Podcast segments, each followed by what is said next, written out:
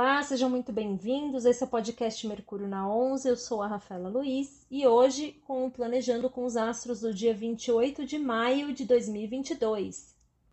Hoje, a Vênus ingressa em seu território domiciliar, né? Nós temos hoje Vênus entrando no signo de Touro, que é o signo que ela rege, né? Ela rege também Libra e é uma posição muito potente para touro, toda a materialidade, todos os assuntos das finanças, dos valores e dos recursos, né? do valor que damos às coisas, às pessoas, dos valores que regem a nossa dinâmica financeira, estão em alta.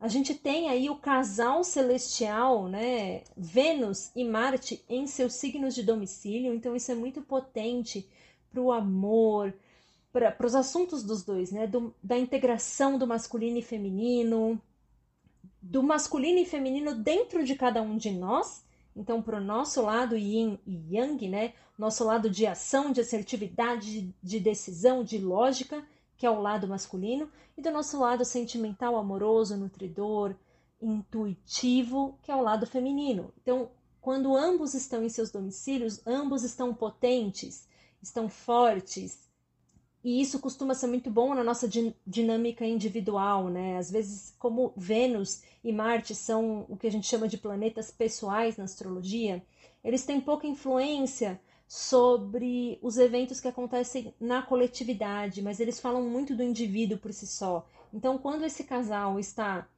é, em suas casas, no, no céu, essas, as energias de que ambos falam costumam fluir muito bem dentro de nós também.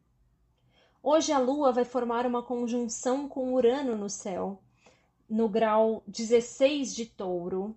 Então, toda a dinâmica emocional ela vai ser confrontada pela imprevisibilidade uraniana. Então, cuidado com a reatividade, cuidado com algumas reações exacerbadas, né? As coisas costumam fugir um pouco do controle quando a gente está falando de Urano, então prestem atenção.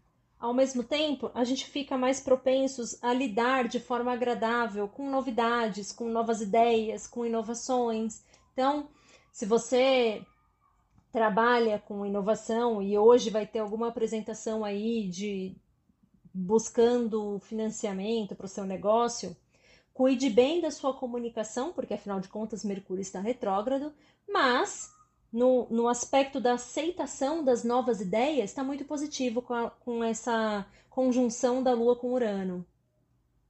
Algumas pessoas, especialmente as pessoas que têm luas em signos que demandam mais estabilidade, então, como eu, que tenho lua em Virgem, as pessoas que têm lua em Capricórnio, elas podem sentir meio que um carrossel de emoções quando a lua está com Urano, assim, em conjunção.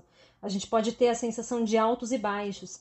Parece que a gente acorda muito bem, dali cinco minutos parece que o dia já está ruim, e dali um pouco fica bom de novo, e depois fica ruim de novo, porque traz essa sensação de imprevisibilidade para o campo das emoções. Tenha um pouco de paciência, que amanhã é um novo dia e a Lua já vai ter se afastado de Urano e as coisas tendem a ficar mais estáveis de novo. E é isso, gente. Tenha um bom dia e até amanhã.